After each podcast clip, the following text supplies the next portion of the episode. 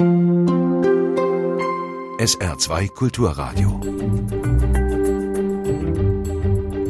Fragen an den Autor. Am Mikrofon Jürgen Albers und wir sprechen heute mit Professor Christian Scholz und Professor Volker Stein zu ihrem Bologna-Schwarzbuch. Guten Tag, meine Damen und Herren. Die große Mehrheit von uns hat ja eine Ausbildung oder ein Studium lange hinter sich und hat auch kein Kind mehr an der Universität. Warum also sollten wir uns für die Probleme der Universität interessieren, Herr Professor Scholz? Ja, das kann man ganz einfach erklären. Ähm, wie ich heute in das Studio hergefahren bin, war das schönes Wahlplakat mit der Idee, deutsche Ingenieure werden es schaffen. Das Ganze hat einen Haken. Äh, wenn das, was jetzt gegenwärtig mit diesen Kurzstudiengängen angedacht ist, durchgesetzt wird, werden wir diesen deutschen Ingenieure gar nicht mehr haben. Das heißt, gegenwärtig sind wir in einer Situation, wo das Bildungssystem so auf den Kopf gestellt wird, so durcheinander gebracht wird, so runterqualifiziert wird, dass wir diese Ausbildung gar nicht mehr haben werden. Herr Professor Stein, was würden Sie ergänzen? Wir sind im Saarland geprägt durch den Mittelstand, eine arbeitsteilige Wirtschaft und Gesellschaft. Und wir müssen uns vorstellen, äh, in der derzeitigen Krise gibt es Unternehmen, die in Schwierigkeiten sind, vielleicht Personal abbauen müssen und sich vielleicht die Frage stellen, können wir das anders hinkriegen, neue Ideen reinholen. Also holen wir jemanden von der Universität oder von der ähm, Hochschule. Die Frage ist natürlich, wer kommt da in Zukunft in die Unternehmen rein? Was können diese Absolventen, können die auch für unsere heimische Wirtschaft hier die Probleme lösen? Und wenn, wie mit der Bologna-Reform angedacht, die Probleme sich eher verstärken in der Qualität der Ausbildung, dann kriegen wir gegebenenfalls ein Problem. Nun, Herr Professor Scholz, es wird nicht jeder wissen, was mit Bologna überhaupt gemeint ist. Da haben sich ja vor zehn Jahren die EU-Bildungsminister getroffen und sie meinten, Europas Universitäten sollten vergleichbare Studiengänge anbieten, die Studenten sollten problemlos zwischen den Ländern wechseln können, Abschlüsse sollten in ganz Europa anerkannt werden. Das waren doch eigentlich gute Ideen, oder nicht? Ja, vollkommen richtig. Die Ideen waren fantastisch. Das heißt, auch all das, was man, wenn man sich das nochmal anschaut, mit Bologna in Verbindung bringt, das waren gute Ideen. Das mhm. sind gute Ideen. Nur, man muss sich mal genau angucken, was eigentlich damals drinnen stand mhm. und was daraus gemacht wurde. Und das ist etwas, was viele Leute gar nicht wissen. Viele Leute wissen gar nicht, was genau hinter Bologna steht. Und wenn man sich das mal anschaut, ich habe das jetzt mal da und darf zitieren, ganz kurz ja, wirklich zwei Sätze aus der Originalquelle. Dort stand drinnen, dass wir ein System brauchen, wo es einen ersten Studienzyklus gibt, der also drei Jahre dauert. Und danach gibt es einen zweiten, wo man vielleicht promoviert etc. Das heißt, um es nochmal auf den Punkt zu bringen, das, was jetzt alles aus Bologna rausgebaut wurde, was draufgebaut wurde, was reingebaut wurde, war ursprünglich überhaupt nicht vorgesehen. Bedeutet, wir haben jetzt eine Situation, wo wir andere Hochschulorganisationen haben, wo wir andere Abschlüsse haben, wo wir andere Strukturen haben, etc. Das heißt, der ursprüngliche Gedanke von Bologna ist fantastisch und ich glaube, wir stehen alle voll dahinter. Das, was inzwischen daraus gemacht wurde, ist eine Katastrophe die auch nichts mit dem ursprünglichen Gedanken von Bologna zu tun hat. Herr Professor Stein, viele Autoren des Buches und Sie selbst ja auch sind Professoren. Und nun könnte man ja argwöhnen, dass Sie der alten Ordinarienuniversität nachtrauern und ihren Privilegien. Sie wurden ja auch schon als murrende und faule Bremser bezeichnet. Wer ist denn eigentlich außer Ihnen, also außer den Professoren, noch betroffen? Also interessante Frage, aber um die Privilegien äh, geht es uns eigentlich überhaupt nicht. Es ist nicht der Punkt. Unser Beruf ist, wir sollen lehren, wir sollen forschen und das tun wir auch gerne, sonst hätten wir diesen Beruf auch sicherlich nicht gewählt. Nee, das gibt sehr negative Konsequenzen, vor allem für die Studierenden, die mit den ganzen Reformen Umsetzungen, wie Herr Scholz gerade auch schon betont hat, ihre Probleme bekommen werden und auch schon haben. Das setzt sich dann fort hin zu den Unternehmen. Die Unternehmen bekommen ja letztlich die Absolventen aus unseren Universitäten.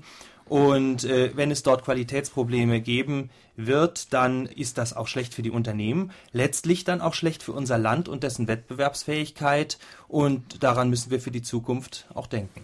Ich wundere mich eigentlich, dass die Studenten so stillhalten. Es ist ja einerseits so, dass jede Studentengeneration gar nicht weiß, was vorher üblich war. Deswegen können die zum Teil gar nicht wissen, dass das Studium vor 30 Jahren oder gar vor 50, 60 Jahren vollständig anders war. In Ihrem Buch ist davon die Rede, das sei heute, als sei man in der Grundschule. Es ist von einem strikt verschulten Studium die Rede.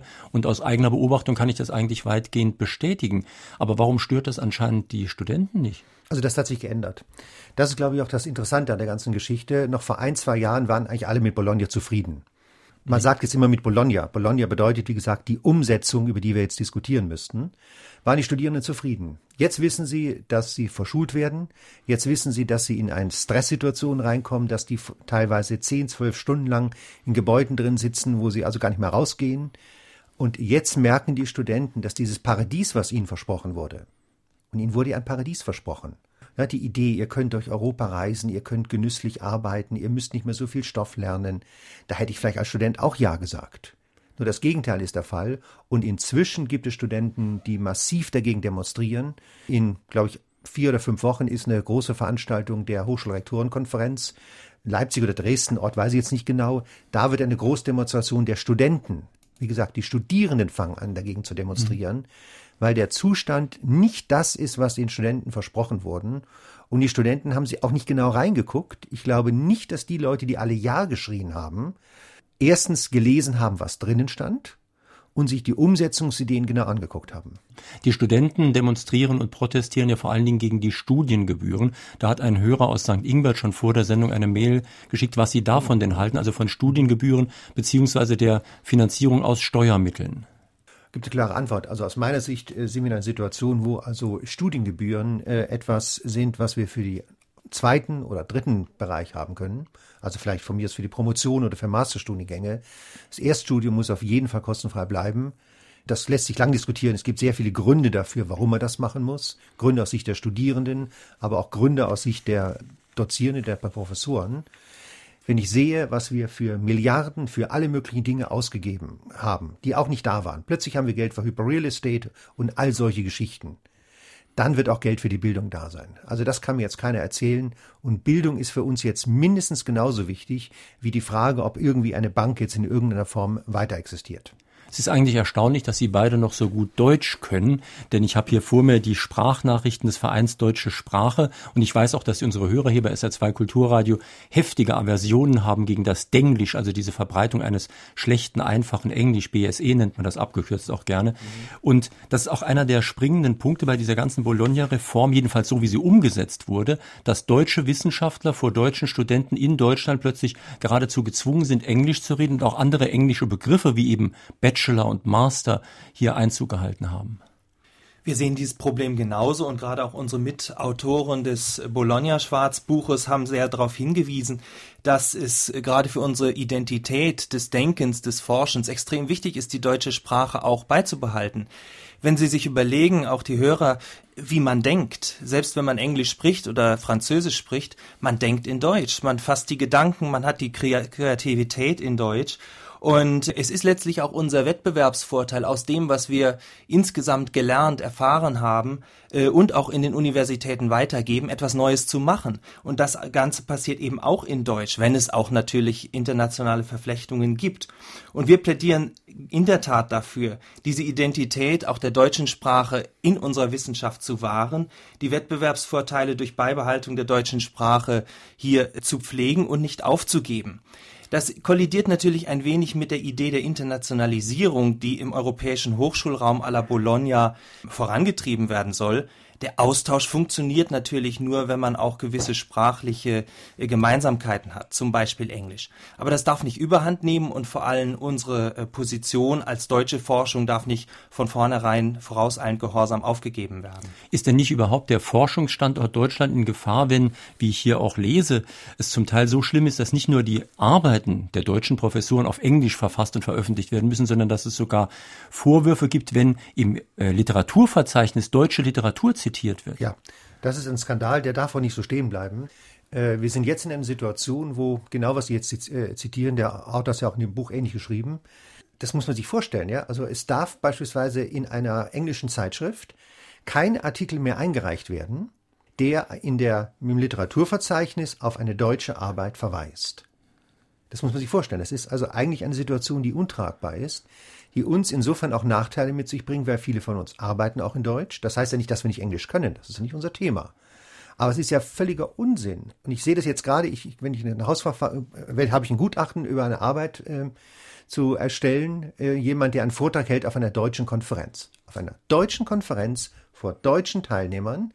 Eingereicht ist ein Manuskript in miserablem Englisch. Ja, der Autor mag ja gute Ideen haben, ich kann es nicht mehr richtig lesen. Das heißt, äh, es gibt überhaupt keinen Grund dafür, das so zu machen. Und äh, das hat doch nichts jetzt irgendwas mit Nationalstolz zu tun. Das ist einfach die Idee. Wir reden hier Deutsch miteinander. Warum nicht? Wir können miteinander Deutsch reden, gleichzeitig auf internationalen Konferenzen perfekt in Englisch. Dahin müssen wir kommen. Ich möchte noch auf einen Begriff eingehen, nämlich den Bachelor. In Ihrem Buch steht so schön, dass es ein Treppenwitz der Weltgeschichte ist. Da wurde vor rund 300 Jahren der Abschluss Baccalaureus abgeschafft. Das heißt eigentlich jemand, der einen Lorbeerkranz sozusagen trägt, weil er irgendetwas besonders Gutes erreicht hat. Und dieser immerhin noch lateinische oder lateinisierte deutsche Begriff wurde dann abgeschafft und jetzt kommt er über die Hintertür des Bachelors wieder rein, wobei selbst Fachleute gar nicht so ganz genau wissen, was das ist, denn in Frankreich ist das ein Abitur, in England und Amerika ist es jedenfalls auch etwas anderes als hier bei uns. Ja, es ist un es gibt eigentlich keinen Grund dafür. Also wir verstehen es auch nicht. Ähm, ich verstehe überhaupt nicht und nach ganz vielen Diskussionen noch immer nicht, warum wir das, was wir als Diplom haben und hatten, uns als Magisterstudium, was auch im Ausland eine eingeführte Marke war, ja, diese vier, fünf Jahre Diplom-Ingenieur, Diplom-Kaufmann. Das war eine eingeführte Marke. Jetzt wird diese Marke, die weltweit eine Geltung hat. Ja, Deutschland ist ja Technologieführer in vielen Bereichen und Technologieführer, weil sie eine hohe Ausbildung garantieren an den Hochschulen und an Universitäten. Und jetzt sind wir in einer Situation, wo wir auf irgendetwas umschwenken, was wir gar nicht kennen, was so ein, wirklich in der Tat ein Kurzstudiengang ist mit irgendeiner Art von Pseudo-Berufsqualifizierung. Und ich verstehe nicht aus Wettbewerbsgesichtspunkten, also jetzt die ganze Idee mit Nationalstolz außen vor. Wenn ich Deutschland beraten müsste, wir sagen, was soll Deutschland realisieren? Da müssen wir einen Wissensvorsprung haben. Wir müssen bessere ausgebildete äh, Personen bekommen. Wir müssen hier weg von diesem unsinnigen Kurs auf diese Mini-Bachelor. Wir müssen nicht zurück zu dem alten Diplom, bitte, das ist nicht das Thema. Wir können uns neue Sachen überlegen. Aber diese Bachelor-Verkürzungsidee ist ein kontraproduktiver Weg. Meine Damen und Herren, auf SR2 Kulturradio sprechen wir in Fragen an die Autoren heute mit Professor Christian Scholz und Professor Volker Stein zu ihrem Bologna-Schwarzbuch, übrigens erschienen beim Deutschen Hochschulverband, Preis 21 Euro. Sie können Fragen an die Autoren stellen unter der Telefonnummer 0681 für Saarbrücken, dann 65100, also Saarbrücken 65100. Sollten Sie nicht durchkommen, können Sie mir eine Mail in die Sendung schicken, Fragen an den Autor mit Bindestrichen zwischen den Wörtern at sr-online.de. Hören wir einen Anruf. Am Gelde hängt, zum Gelde drängt, sagt man. Und wir werfen im Moment Milliarden für die Geldmarktkrise und für die Banken aus dem Fenster, nach meiner Meinung. Und mit wenigen Prozenten, also mit Bruchteilen davon, könnte man doch die Forschung und die Lehre optimieren. Was sagen die verehrten Professoren, die Schreiber dieses Buches, was sagen die dazu, dass man also hier an ihrem eigenen Geldbeutel vorbeiwirtschaftet? Ich glaube, dass wir hier in einer Situation sind, wo wir letztlich, und das zeigt sehr schön die ganze Diskussion um die, die Bankenrettung auch, äh, Entscheidungsprozesse haben, die nicht mehr richtig nachvollziehbar sind. Es mhm. wird irgendwo was entschieden. Und wir sehen es ja auch jetzt, dass viele Leute auch gar nicht mehr, selbst Politiker, auch im Parlament, gar nicht genau wissen, was ist eigentlich mit der Bankenrettung passiert. Und ähm, der Nachteil ist, dass wir es nicht geschafft haben, Bildung als etwas Wichtiges zu diskutieren, für das wir auch Geld ausgeben müssen. Und zwar nicht als Luxusgegenstand, wo wir uns genüsslich mit etwas beschäftigen, weil wir eben Luxus genießen wollen. Was wir realisieren müssen und was uns nicht geglückt ist, ist die Idee, dass Bildung ein Wettbewerbsfaktor ist. Und der Wettbewerbsfaktor ergibt sich dadurch, dass man wirklich besser ausgebildete Personen hat, in einer Breite, in einer Tiefe. Er ergibt sich aber nicht dadurch, und das ist auch ein Grund, warum wir teilweise in diese Bachelor-Diskussion reingekommen sind, dass wir irgendwelche Prozente haben von Leuten, die irgendwie eine Ausbildung an einer Hochschule haben. Das ist irrelevant. Wir müssen verstehen, dass Bildung etwas Wichtiges ist, mit allem, was dazugehört. Versuchen wir gleich noch einen Anruf zu hören. Selbst bei grundsätzlicher Anerkennung der in den Beschlüssen von Bologna enthaltenen Ziele gibt es manches, was beim Versuch der Realisierung dieser Ziele zu kritisieren wäre, etwa der riesige Berg an Bürokratie. Aber auch das Hauptziel selbst, nämlich vergleichbare Studiengänge europäischer Universitäten, kann man durchaus kritisch sehen. Hier könnte man den drohenden Verlust von Vielfalt anführen oder auch nicht zuletzt aus deutscher Sicht eine mit der Angleichung verbundene Gefahr der Verflachung und Qualitätseinbuße. Was sagen Sie zu diesen eher grundsätzlichen Kritikpunkten? Diesen grundsätzlichen Kritikpunkten stimmen die Mitautoren und wir natürlich zu. Es ist ein äh, Projekt gewesen, was nach zehn Jahren, es ist ja 1999 entstanden, äh, gezeigt hat, es ist eine Riesenbürokratie entstanden und da treffen Sie genau in die Mitte vieler Probleme. Es ist eine Riesenbürokratie entstanden innerhalb der Universitäten, in der ganzen Studienorganisation. Es ist aber auch eine riesige Bürokratie entstanden, die fast noch größer ist, um die Universitäten herum. Das nennt man dann die Evaluation und Akkreditierung von Universitäten, also die Sicherstellung von Qualität, wo irgendwelche Standards dann durchgesetzt werden sollen, die natürlich erst erfunden und auch dann durchgesetzt werden müssen. Was die Vergleichbarkeit der Studiengänge betrifft, ist äh, natürlich das etwas differenziert auch äh, sehbar. Auf der einen Seite ist natürlich die Internationalisierung in Europa ein politisches Ziel, was wir insgesamt auch verfolgen. So gesehen sollte sich da der Hochschulraum vielleicht auch nicht ganz ausnehmen. Und eine Verzahnung von Studiengängen äh, bringt auch mit sich, dass junge Leute aus Europa andere Länder, andere Studiensysteme vielleicht kennenlernen. Das kann auch gut sein. Auf der anderen Seite, genau wie Sie sagen, das hat auch Nachteile, die äh, diskutiert werden und wo es dann eben die von Ihnen genannten Probleme auch gibt. Vor allen Dingen, man darf ja nicht vergessen, das Ganze sollte ja auch Kosten eher sparen. Und jetzt hat diese neue Bürokratie hunderte Millionen gekostet und gerade kleinere Studiengänge, die das, ähm, ich habe das ausgeschrieben, so äh, an die 15.000 Euro im Jahr kosten kann, kleinere Studiengänge sind da in ihrer Existenz bedroht, einfach weil sie sich das nicht leisten können. Ich glaube, wir werden an sehr vielen Ecken merken, dass wir in der Existenz bedroht sind, weil es wird teuer. Es wird einfach teuer. Weil je schlechter ein System ist, umso mehr Mechanismen brauche ich, um es zu kontrollieren, um es zu evaluieren, um es zu reglementieren. Das ist eine ganz einfache Milchmädchenrechnung. Und äh, so gesehen haben wir diese Bürokratie, die eben ähm, der Hörer ja angesprochen hat. Die Bürokratie kostet Geld. Die legt ähm, Ressourcen lahm, die bringt Ineffizienz in das System und die Ziele, dass wir, und das war ja ursprünglich damit verfolgt, dass wir Geld sparen. Das war ja so, warum Politiker eigentlich Bologna mögen. Wir können Geld sparen. Wir lassen die Leute nicht vier oder fünf Jahre an einer Hochschule, die werden in sechs Semestern durchgeschleust, möglichst effizient, möglichst eben mit ganz so richtigen, äh, einfachen Mechanismen. Das funktioniert nicht. Und jetzt haben wir das Problem, dass das alte System abgeschafft wurde und das neue nicht funktioniert. Es ist ja ein interessantes Faktum, dass sozusagen die permanente Reform in Deutschland ausgerufen wurde. Das gilt ja für die Sozialsysteme ähnlich wie für die Universität. Einer der Autoren Ihres Buches, den wir auch schon in dieser Sendereihe hier hatten, ist Konrad Paul mhm. Liesmann. Er schreibt von einem besinnungslosen Immer weiter der Reform und die Argumentation ist ungefähr folgender Zirkelschluss. Eine Reform ist stets dringend geboten, weil Reformen stets dringend geboten sind. Erleben Sie das auch so? Ja, äh, Liesmann sagt das ja und der hat das jetzt in mehreren Interviews noch mehr bestätigt. Das ist zurzeit das Fiasko. Es klingt alles Reform. Reform klingt toll. Das ist ein Wort. Ja. Das heißt, wenn ich jetzt hier sage, also ich finde an der Bologna-Reform das und das nicht gut, kommt sofort die Idee, ja, Sie sind ja ein Reformgegner. Wird gar nicht mehr hinterfragt, was hier eigentlich verändert werden soll und ob jede Veränderung automatisch eine Reform ist. Und dieser Rückschritt mag eine Reform sein im Sinne von es ist eine Veränderung. Es ist aber ein Rückschritt in eine Situation, wo wir Verflachung kriegen und auf jeden Fall all die Ziele, und das möchte ich nochmal betonen, Bologna wollte bestimmte Dinge. Sie haben es ja vorhin auch angesprochen, der Hörer hat es ja auch angesprochen. Wir wollten sowas wie Internationalisierung. Das funktioniert doch gar nicht. Die Zahlen derjenigen, die jetzt im Bachelor international mobil sind, gehen radikal zurück, weil es nicht mehr realisierbar ist in diesen Kurzstudiengängen.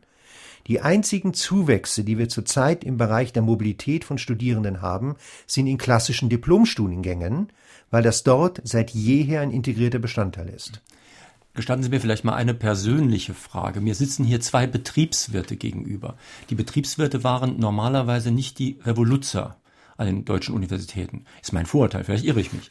Und dieses Buch wird aber jetzt gerade von Ihnen sehr stark eben unterstützt oder sogar in die Wege geleitet eigentlich. Wie kommt das, dass gerade aus Ihren Fächern so viel Widerstand kommt? Also wir beschäftigen uns ja mit der Analyse von Organisationen, also Unternehmen und auch, auch anderen Institutionen und haben dort auch natürlich sehr viel, was wir den Studierenden mitgeben. Wie analysiert man Organisationen? Wie schaut man dahinter? Und das war einer der Ansatzpunkte. Wir schauen auf Organisationen sehr kritisch drauf, um zu gucken, wo können sie verbessert werden. Klar, das machen Betriebswirte so, aber das ist auch sinnvoll, um zu erkennen, was passiert eigentlich äh, im Verborgenen. Und da werden die Fragen sehr interessant. Denn äh, wenn wir hinter die Fassade von Regelungen, von Standards und so weiter gucken, dann kommen gerade sehr interessante Fragen nach dem, wer profitiert eigentlich davon wirklich. Dann kommen die interessanten Fragen nach der Idee, wer verdient daran Geld? Dann kommen die interessanten Fragen von, wem ist eigentlich egal, was mit dem Output, würden wir sagen, also mit den Studierenden passiert, weil er davon anderen Nutzen hat. Und äh, diese Fragen zu beantworten, finden wir erstmal sehr spannend. Unsere betriebswirtschaftlichen Kollegen auch. Wobei ich sagen muss noch dazu, dass wir hier in diesem Buch auch andere Fächer vertreten haben, zum Beispiel einen Indologen oder Techniker oder einen Juristen, äh, so dass wir auch breiter aufgestellt sind. Ein Hörer aus Sensweiler schreibt eine kleine Mail hier. Wie sehen die Autoren den geplanten europäischen Qualifikationsrahmen im Verhältnis zum Bologna-Prozess? Welche Konsequenzen wird dieser Rahmen für die Hochschulen haben? Gut, es ist ja immer wieder die Diskussion, und das sehen wir auch jetzt. Ähm, wir haben einen Weg und der Weg funktioniert nicht. Und jetzt gibt es zwei Möglichkeiten. Entweder wir suchen einen neuen Weg, wir suchen ein Alternativmodell, oder wir rennen noch mehr in diesen Weg rein. Und das ist das, was gegenwärtig gemacht wird. Das heißt, diese ganze Diskussion, die der Hörer mit Recht auch an, äh, anreißt, führt uns aus unserer Sicht noch mehr in die Problemsituation rein.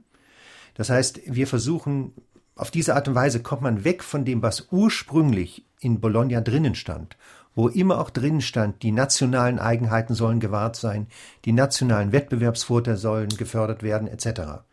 Das heißt, in der ursprünglichen Bologna-Idee war eben diese Unterschiedlichkeit drinnen und die jetzigen Initiativen werden alle dahingehend äh, forciert, Einheitlichkeit, Gleichheit und auf diese Art und Weise aus meiner Sicht, das wird langweilig. Und, um es nochmal gleich hier auf den Punkt zu bringen, auch Europa, wir reden jetzt hier nicht nur von Deutschland, Europa verliert durch diese Art und Weise einen Wettbewerbsvorteil. Hören wir noch eine telefonische Frage. Wer überprüft die Qualität des Hochschulsystems europaweit? Und wird es nicht noch viele Jahre dauern, bis eine europaweite Vernetzung stattgefunden hat? Es gibt äh, europäische Gremien, die sich genau diesen äh, Bologna-Prozess und deren Fortschritte angucken. Es gibt also alle zwei, drei Jahre Bologna-Nachfolgekonferenzen. Die letzte war gerade dieses Jahr in Leuven. Und man guckt dort, sind die Ziele eigentlich erreicht worden? Also gehen die Studierenden tatsächlich äh, mehr ins Ausland als zuvor? Wird die Studienzeit wirklich verkürzt, wie man das haben wollte? Und viele andere Dinge mehr. Das wird natürlich in einigen Gremien auch von der europäischen Bildungspolitik her überwacht diskutiert. Die Frage ist natürlich, wer sitzt da drin? Äh, und äh, sind das neutrale Beobachter, also wer kontrolliert eigentlich? Und damit treffen Sie auch wieder den Kern dieser Diskussion. Denn wenn jeder in diesen Gremien auf europäischer Ebene nur seine eigenen Interessen vertritt also zum Beispiel irgendwelche Studiengänge, die ein größeres Gewicht bekommen wollen, irgendwelche Hochschulformen, die sich vernachlässigt fühlen und so weiter. Dann kocht jeder wieder sein eigenes Süppchen und es geht vielleicht gar nicht mehr so sehr um die Qualität der Ausbildung, als vielmehr eben um diese eigenen Systeme. Und damit haben Sie recht. Es ist ein langer Prozess und es ist auch ein Prozess, der politisch beeinflussbar ist. Da muss man natürlich auch nachfragen nach einerseits Demokratie und andererseits Legitimität. Denn gerade diese Bologna-Prozesse haben neue Bürokratien geschaffen. Sie sprechen in Ihrem Buch sogar von einem Arbeitsbeschaffungsprogramm für eher mittelmäßige Leute, die da ganz gut Geld verdienen können. Da sind ja Sachen ausgelagert worden, die beurteilen jetzt Studiengänge, ob die überhaupt den Normen entsprechen und so weiter. Wie weit ist das entweder vom Ministerium, das ja eine gewisse Legitimität hat, eben klargestellt oder ist das einfach im rechtsfreien Raum? Sehr vieles ist im rechtsfreien Raum. Also die ganze Idee, was zum Beispiel Hochschulrektorenkonferenz macht, ist weitgehend im rechtsfreien Raum. Die Akkreditierung ist im rechtsfreien Raum. Hier sind also eine Vielzahl von Institutionen entstanden, die plötzlich da sind und argumentieren, sie hätten das Recht und die Kraft mitzudiskutieren. Was sie letztlich haben, ist, sie profitieren von diesen Systemen, sie profitieren von dieser Entwicklung, aber letztlich irgendwer muss es zahlen. Das kostet etwas. Und äh, so gesehen ist die Frage mit den Studiengebühren, auf die wir vorhin zu sprechen gekommen sind, aus meiner Sicht könnten wir jederzeit voll auf die Studiengebühren verzichten, wenn wir auf diese ganzen fast schon parasitären Nutznießer verzichten könnten, die um diese ganzen Universitäten inzwischen entstanden sind, die letztlich reich werden an diesen Systemen gleichzeitig aber die Universitäten immer mehr entmündigen, weil sie auf diese Art und Weise permanent von externen Institutionen Informationen bekommen, was sie gefälligst alles zu tun haben. Nur das führt uns ja nicht weiter. Die Ausbildung bis zum Studienabschluss ist in den letzten Jahren durch viele Maßnahmen immer weiter verkürzt worden. Die jungen Leute werden mittlerweile durch die Ausbildung regelrecht hindurchgejagt. Es besteht fast keine Möglichkeit mehr, den zu lernenden Stoff kritisch zu durchdenken. Kritisches Nachdenken wird an der Universität mittlerweile sogar scharf sanktioniert. Daraus erwachsen riesige Gefahren für unsere Demokratie. Mir scheint die Wurzel unserer Bildungsmisere vor allem darin zu liegen, dass sich der Staat immer mehr aus dem Rahmen der Verfassung herausentwickelt, die Bürger aber blind dafür gemacht werden sollen, es zu bemerken. Der Bologna-Prozess erscheint uns als etwas von außen auf unser Bildungssystem zukommendes. Aber exportiert Deutschland nicht auch über die Standardisierung der Bildung diese Bildungsmisere nach Europa mit ebenso gefährlichen Konsequenzen für die anderen Demokratien? Sind wir deswegen nicht auch Europa gegenüber besonders verpflichtet, unsere Bildungsmisere endlich zu beheben? Gibt es mehrere Gedanken. Wichtiger Punkt, extrem wichtiger Punkt. Und äh, gerade die Wirtschaftskrise, in der wir jetzt stecken, zeigt ja, dass wir nachdenken müssen, dass wir Dinge verstehen müssen. Und um das mal ganz plastisch zu machen, was hier eigentlich passiert, jetzt gar nicht Werbung für die eigene Universität machen, aber ein bisschen Werbung mache ich auch für die Universitäten, auch für unser Fachbereich. Gibt eine Veranstaltung, die mache ich seit 15 bis 20 Jahren, wird immer weiterentwickelt. Da geht es um multiperspektivisches Denken, also um die Idee, wie verstehe ich eigentlich die Welt, wie verstehe ich Organisationen. Das ist die Veranstaltung, das wissen wir von Studierenden, wenn die 10, 15 Jahre später mich treffen. Traurigerweise, das die einzige, an die sich wirklich noch erinnern können. Aber das ist die Veranstaltung. Da hatten wir das Fernsehen auch schon gehabt, da waren wir, war Rundfunk schon, das waren tolle Veranstaltungen. Jetzt sind wir in Bologna. Das hat mehrere Konsequenzen. Das fing schon damit an, dass wir sehr schnell in dieser Veranstaltung auf aktuelle Gegebenheiten reagieren wollen. Das ist jetzt gar nicht zulässig. Das heißt, ich habe bei mir zu Hause äh, im Büro einen Zettel hängen, fast schon eine Abmahnung. Herr Scholz, das können Sie jetzt so nicht machen. Sie müssen sich das vorher alles im Detail genehmigen lassen. Wir versprechen Ihnen es aber bürokratiefrei zu machen. Das muss man sich vorstellen. Wir können auf sowas gar nicht mehr reagieren. Das Ergebnis war, ich habe jetzt aufgehört mit diesem Teil dieser Veranstaltung. So, der zweite Teil, der jetzt noch übrig ist, in der Tat aus meiner Sicht ein wichtiger Teil, wo gerade das, was der Herr richtig angesprochen hat, nachdenken, reflektieren etc. Jetzt gibt es eine kleine Befragung, da haben einige wenige Studenten noch nur geantwortet. Da kam die Antwort raus, ja, das ist doch eine sehr schwere Vorlesung.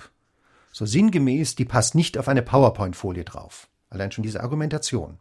Jetzt wird die Diskussion kommen, gibt es so eine Veranstaltung eigentlich? Soll es sie geben? Ich habe sie eh jetzt schon noch freiwillig, nur die, die wollen. Bedeutet aber gerade solche Veranstaltungsformen, die letztlich auch eine nachhaltige Wirkung im Denken haben, werden schwierig werden und es wird schwierig werden, sowas zu machen. Aber gerade das brauchen wir, weil dafür haben wir die Universitäten. Ich möchte dazu noch das Demokratieproblem aufgreifen, was Sie angesprochen hatten. Das halte ich für einen ganz, ganz zentralen Punkt. Wir leben in einer immer mehr vernetzten systemischen Welt, die global funktioniert. Wir wissen, dass internationale Verflechtungen immer mehr wachsen. Und jetzt sind wir nur noch in der Lage, den Studierenden in einer verkürzten Studienzeit, also nicht mehr acht äh, Semester wie im Diplom, vier, sondern sechs Semester im Bachelor, kleine Module häppchenweise beizubringen. Grundlagenwissen, kleine isolierte Bestandteile.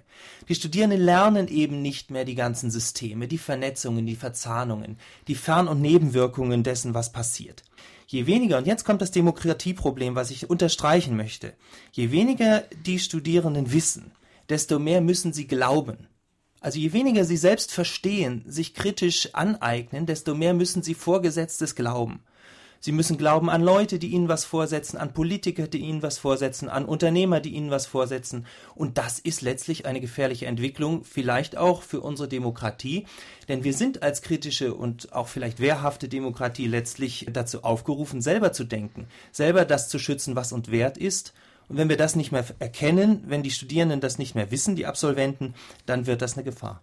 Aber ist vielleicht die Universität einfach ein überholter Elfenbeinturm? Universität heißt ja schon in alle Richtungen gewendet. Der Professor ist ein Bekenner und all das ist anscheinend nicht mehr gewünscht. Sie sind jetzt nicht mehr Professor, Sie sind Hochschullehrer wobei ich gegen Lehrer überhaupt nichts habe, aber ein Hochschullehrer ist dann auch nur eine Art Lehrer. Die Uni ist ein Dienstleistungsunternehmen. Sie schreiben in Ihrem Buch, ähnlich wie Tiertresur oder Glücksspiele. Und die doppelte Funktion der Universität, nämlich einerseits natürlich auf einen Beruf vorzubereiten, aber andererseits auch einen Freiraum zu schaffen für Gedanken und so weiter, die wird ja gar nicht mehr gewollt. Es hat wirklich den Anschein, dass es nicht mehr gewollt ist, ja. Und damit sind wir bei dem Punkt. Ähm, und das ist auch die Intention, wenn ich nochmal konkret auf das Buch zurückkommen möchte. Ähm, wir haben ja zwei Spielfelder, über die wir diskutieren. Das eine ist wirklich die Frage, die Universität, so wie wir sie auch verstehen warum wir auch Universitätsprofessoren geworden sind, wo man genau die Dinge lernt, die wir jetzt auch hier diskutiert haben, womit wir uns beschäftigen, das Hinterfragen, das Diskutieren etc.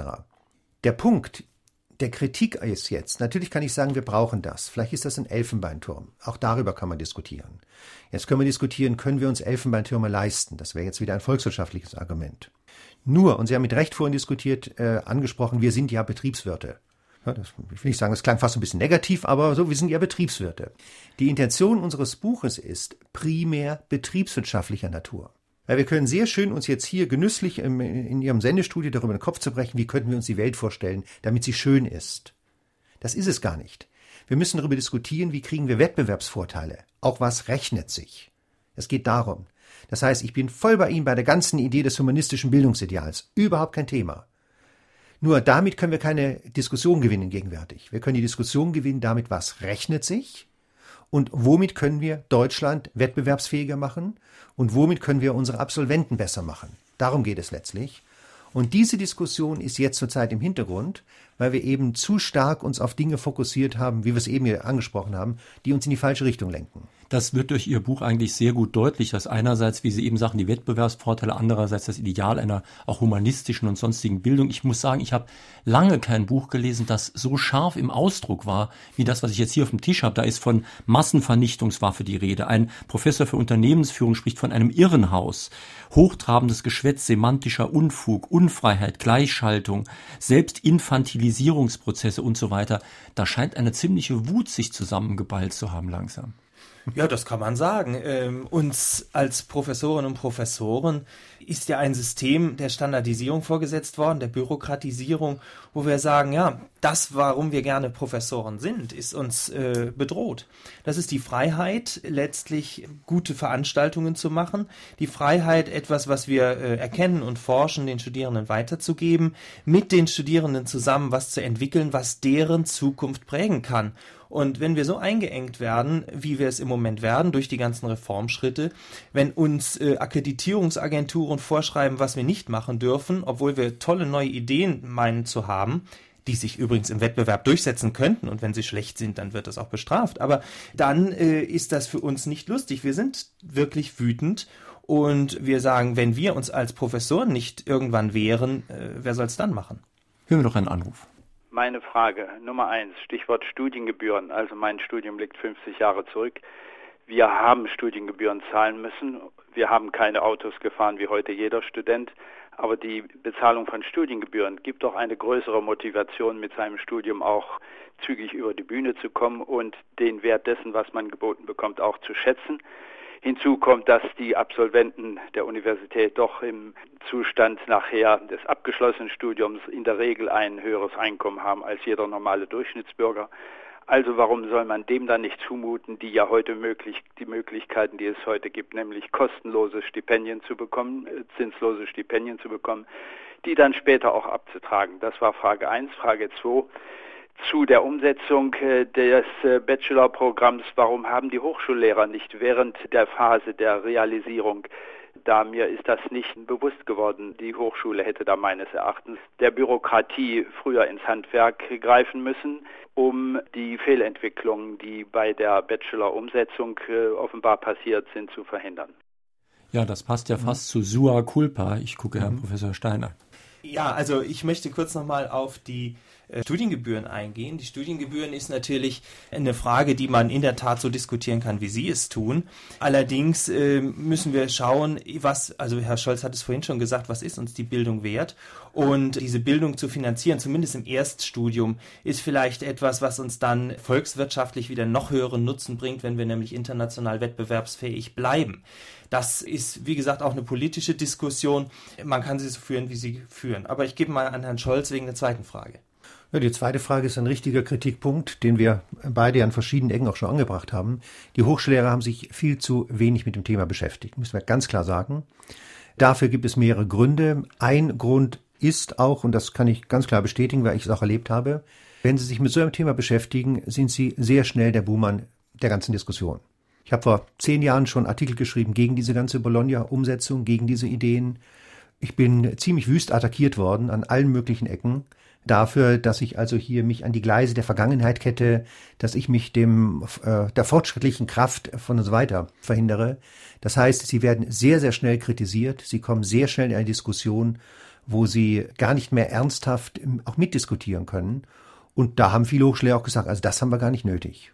Hier sind inzwischen ziemlich viele Anrufe und Mails eingegangen. Eine Studentin zum Beispiel aus Schmelz sagt, was sie denn eigentlich machen soll, wenn sie dadurch schlechter qualifiziert wird als die Vorgänger und eventuelle Nachfolger durch diese Art von Studien. Dann haben auch andere Leute aus dem Bereich der Universität noch geschrieben ein äh, Dozent, glaube ich, aus Duttweil, aus St. Wendel, Entschuldigung, fragt, halten Sie ein typisches Bachelorstudio für studierbar angesichts der Stoffhäufung, Prüfungshäufung, Anwesenheitskontrollen und so weiter? Etwas provokativ hätte man nicht nur um der statistischen Optik zu genügen eine Aufwertung klassischer Lehrberufe, ich denke an Krankenschwestern und so weiter, überhaupt nicht vorgesehen, in angelsächsischen Ländern zu verordnen.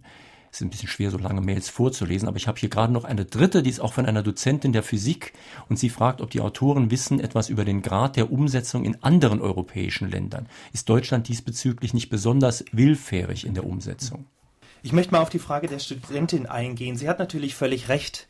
Die Umstellung des Bologna-Prozesses war eine Zwangsumstellung. Das heißt, die Diplom-Studiengänge sind per Gesetz der Länder abgeschafft worden, und zwar flächendeckend in vielen Fächern und durch Bachelor- und Masterstudiengänge ersetzt worden. Jetzt wäre es natürlich in der Tat gemein, die Diplomanten gegen die Bachelors auszuspielen, denn die Bachelors von heute haben ja keine Wahl mehr deshalb habe ich auch mal mit meinen Studierenden drüber nachgedacht, was kann man machen? Bachelor äh, Solidarität untereinander fördern, Zukunftsoptionen eröffnen, also mit den Bachelors tatsächlich diskutieren, welche Optionen jetzt im Arbeitsmarkt für die Bachelors besonders hilfreich sind aber auch die Bachelors aktivieren, dass sie eigene Zielvorstellungen entwickeln. Was möchte ich mit meinem Bachelorstudium, was kürzer ist als das alte Diplom, tatsächlich machen? Und letztlich auch Selbstbewusstsein der Bachelors entwickeln, um zu zeigen, äh, naja gut, wir studieren halt jetzt in einem neuen System, wir werden auch von unseren Dozierenden unterstützt, was wir ja alle tun.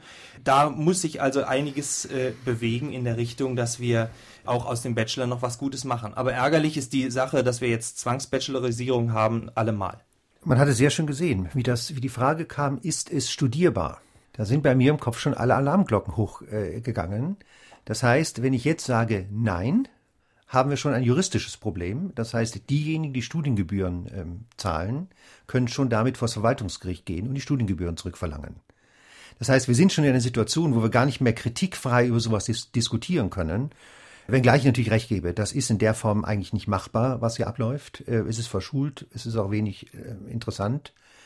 Was uns allerdings jetzt in die Situation bringt, dass wir als Hochschullehrer natürlich versuchen müssen, und das ist ja die Paradoxie, in der wir sind.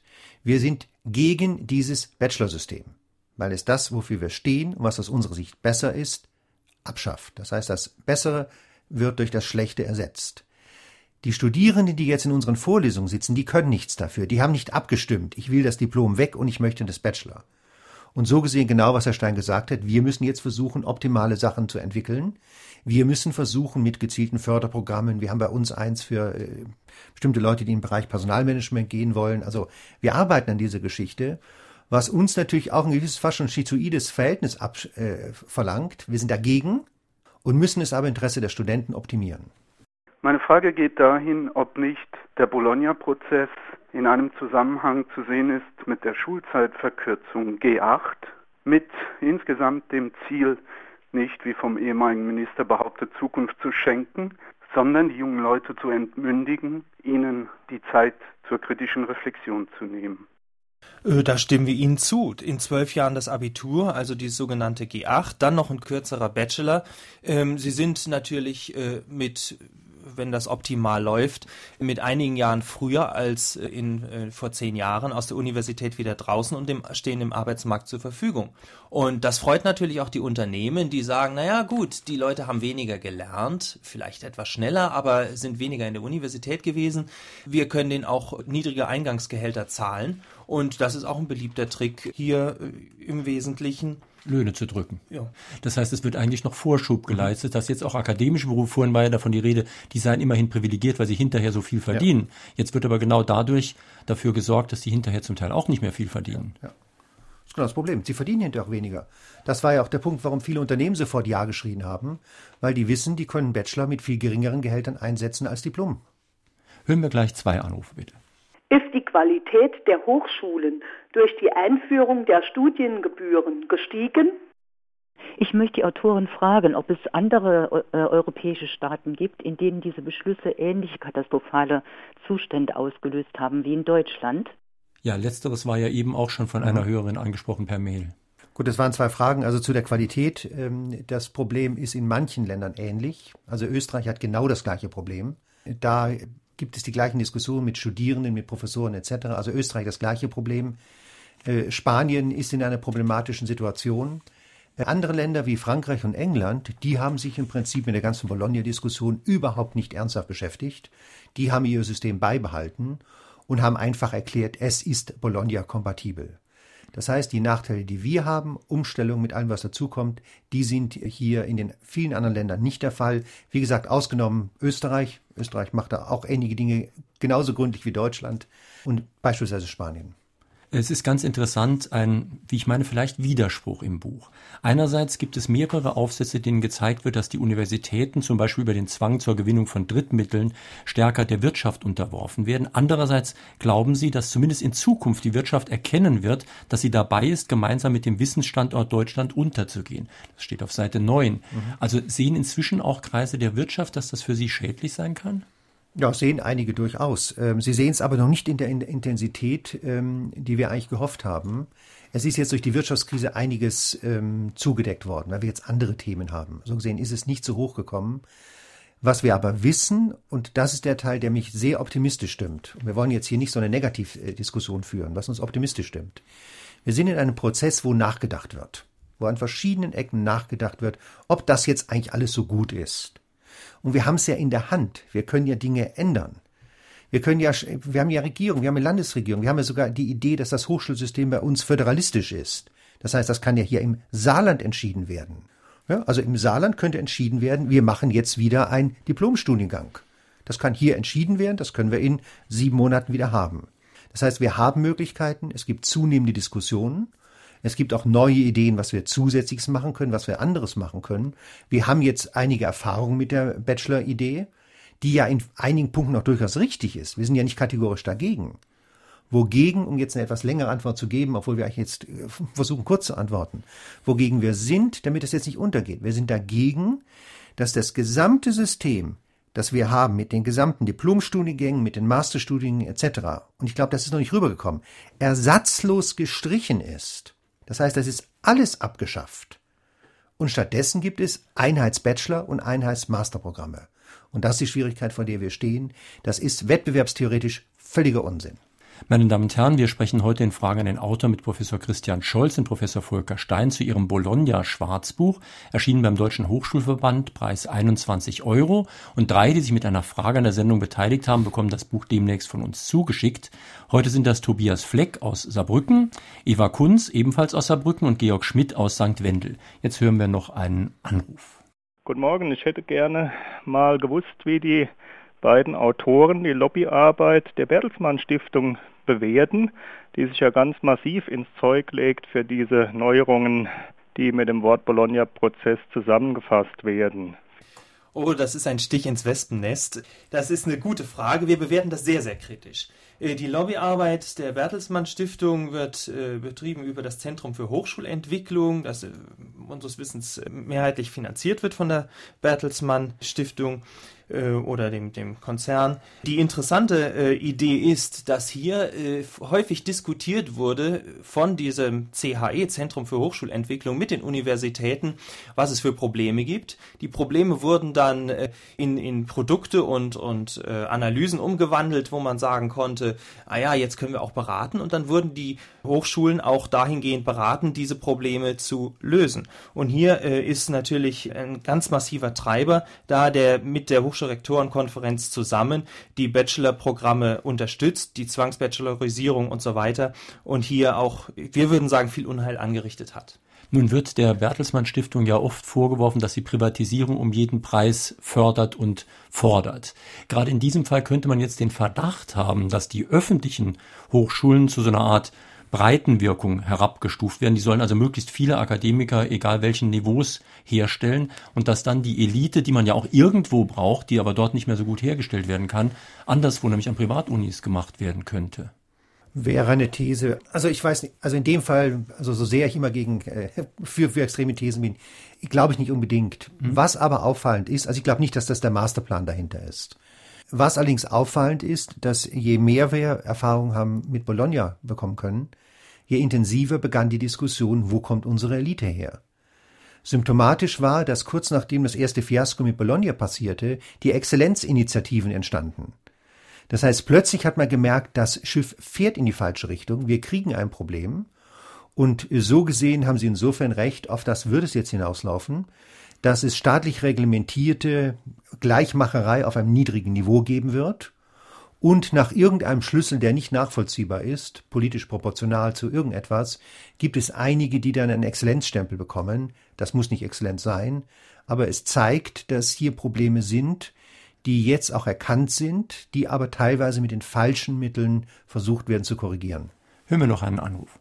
So, meine Frage wäre die, was hält der Autor von diesem VWA-Abschluss, also von der Verwaltungs- und Wirtschaftsakademie, die ein universitäres Niveau haben, allerdings für dieser Studiengang in drei Jahren durchgezogen. Ich habe selbst das Studium gemacht, ich selbst war zwar begeistert davon, weiß aber gar nicht, wie der einzustufen ist und eben wäre die Frage, was hält der Autor von diesem Studiengang? Äh, also der Studiengang ist sicherlich gut, das ist auch nicht der Punkt, das haben Sie auch in der Frage ja äh, so unterstrichen. Ich glaube, das Problem, vor dem wir stehen, ist, dass wir eine Vergleichbarkeit jetzt gar nicht mehr inhaltlich diskutieren, sondern wir diskutieren nur noch eine Vergleichbarkeit auf einem formalen Niveau. Das heißt, die ganze Bologna-Umsetzung impliziert, so wie Sie gesagt haben, VWA ist ein dreijähriges Studium, bedeutet sechs Semester, bedeutet so und so viel ECTS-Punkte, bedeutet jetzt Bachelor. Punkt. Genauso wie an der Berufsakademie, genauso wie an der Fachhochschule, genauso wie an der Universität. Das heißt, diese Abschlüsse werden gar nicht mehr inhaltlich diskutiert, sie werden formal gleich interpretiert, weil sie sechs Semester brauchen. Mit den gleichen Konsequenzen, die sind gleichgestellt. Man diskutiert gar nicht mehr inhaltlich und das ist die Problematik. Lassen Sie uns vielleicht noch über ein Thema sprechen, das im Saarland aktueller ist als anderswo, nämlich die Mobilität. Man sagt ja, der saarländische Student bleibt typischerweise im Ort und steckt nie die Nase raus in die große weite Welt, was so ja nicht stimmt. Aber äh, Bologna war unter anderem ja auch dazu gedacht, dass man mehr international rumkommt einfach, dass wir leichter ins Ausland können, andere Leute leichter zu uns kommen. Ist denn diese Mobilität wenigstens gefördert worden? Also das nächste Mal, also ja, so können so sind Saarländer vermutlich, weiß ich nicht, aber wir haben bisher schon in den Studiengängen extreme Mobilität gehabt. Das muss man klar sagen. Die Uni des Saarlandes hat einen extrem hohen Anteil sowohl an Studierenden, die gekommen sind, als auch an Studierenden, die ins Ausland gegangen sind. Also die Zahlen sind extrem hoch. Das Traurige ist, dass sie durch die jetzige Struktur nicht höher werden, es wird also schwieriger werden. Wir hatten im alten System Doppelabkommen äh, in einer Situation, wo die einen Abschluss noch in Lyon bekommen haben und hier, die konnten nach Amerika gehen. Das heißt, wir hatten sehr viele Systeme, wo Mobilitätsangebote drin waren, die auch nachgefragt wurden. Was wir jetzt sehen, ist, dass sukzessive diese ganzen Kooperationsstrukturen der Reihe nach nicht mehr funktionieren, weil wir plötzlich feststellen, da ist keine Zeit mehr dazu da. Es sind eben nur sechs Semester und sechs Semester ist weniger. Es mag nur ein bisschen weniger wirken, aber es ist eine andere Struktur dahinter. Es ist verschulter, die können es nicht mehr.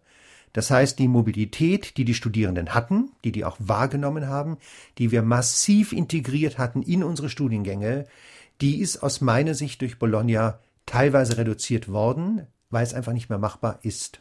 Wie weit kommt man auf europäischen Unis mit der deutschen Sprache beziehungsweise mit dem Abiturenglisch? Ist die Sprache ein Hindernis, auf europäischen Unis zu studieren? Also die Sprache, die Sprachausbildung in Deutschland äh, ist, glaube ich, gar nicht so schlecht. Man hat allerdings äh, fachspezifisches Vokabular zu lernen und das tut man natürlich schon in den deutschen Studiengängen und das tut man auch äh, gerade dann, wenn man ins Ausland geht. Und ich denke, das ist gerade das Ziel, wenn man ins Ausland geht, dass man dort die Kompetenz auch erweitert und wenn man sprachoffen ist, dann geht das dort auch. Allerdings mit Deutsch kommt man im europäischen Ausland, außer in Österreich und der Schweiz, nicht sehr weit. Und äh, da ist Englisch in der Tat schon die Sprache, um die es sich dreht. Wobei es ja früher so war, dass ausländische Studenten oft gerne Deutsch gelernt haben. Deutsch war ja sehr angesehen in vielen Ländern. Nur wenn Deutsch in Deutschland nicht mehr angesehen ist, warum sollte es das in Russland sein? Ja, damit haben wir ein Problem. Genau die Idee, warum sollte es dort angesehen sein? Aber es geht noch einen Schritt weiter. Sie sprechen einen wichtigen Punkt an. Wenn ich jetzt hier einen Kurs anbieten würde, und wir haben auch eine Reihe von Studierenden, die kommen nach Deutschland, weil auch hier Deutsch unterrichtet wird. Die wollen auch Deutsch lernen, die wollen auch Unternehmen kennenlernen und wollen auf die Art und Weise in die deutsche Wirtschaftslandschaft reinkommen. Wenn die hier im Prinzip den gleichen Kurs auf Englisch mit einem gleichen englischen Standardlehrbuch kriegen, wie in London, wie in irgendwo, warum sollen sie nach Deutschland kommen? Das heißt, ich befürchte, dass diese Nivellierung auf ein Standard Englisch mit Standardtexten etc. letztlich die Bereitschaft der Studierenden reduzieren wird, auch zu uns zu kommen. Mir scheint, dass in der letzten Zeit die Universitäten immer mehr zu Wirtschaftsbetrieben umgewidmet werden und dass dadurch auch ganz neue Prioritäten gesetzt werden, die einem freien Studium entgegenstehen kann damit auch zusammenhängen, dass der parallel verlaufende Bologna-Prozess in Misskredit gebracht wurde? Also ich mache jetzt mal eine ganz krasse Antwort, die vielleicht gar nicht so populär ist. Aber wenn die Universitäten lernen würden, wirklich als Wirtschaftsunternehmen zu agieren, hätten sie diesen Bologna-Prozess in der Form nicht gemacht. Das heißt, allein das ist ein schlagendes Argument, warum wir nicht uns in diese Situation reingebracht hätten. Kein Wirtschaftsunternehmen wäre auf die Idee gekommen, ein Produkt, das weltweit anerkannt ist, flächendeckend abzuschaffen und in irgendeiner Art und Weise eine Billigkopie von irgendetwas anderem zu schaffen. Das heißt, ich gebe völlig recht, Universitäten sollen freies Denken etc. forcieren. Was wir leider aber erlebt haben, ist durch diese ganze Bologna-Umsetzung ein Feld, wo wir eben in ein Feld reinkommen, wo wir nicht mehr wirtschaftlich denken, weil es ist ineffizient.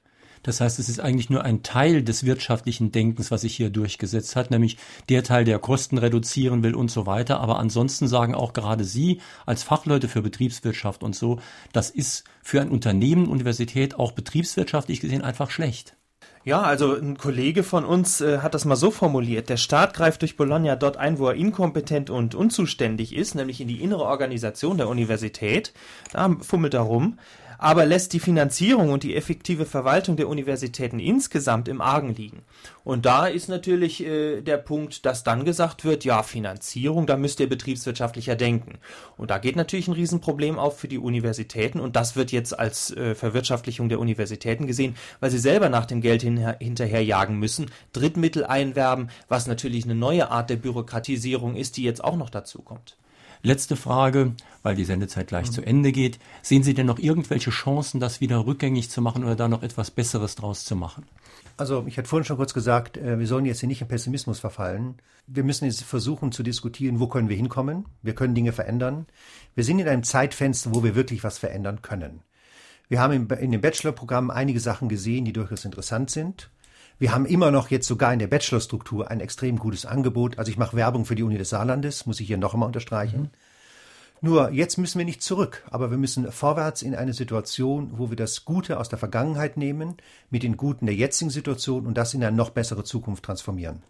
In Fragen an den Autor auf SR2 Kulturradio waren das heute Morgen Professor Christian Scholz und Professor Volker Stein zu ihrem Bologna-Schwarzbuch, erschienen beim Deutschen Hochschulverband, Preis 21 Euro.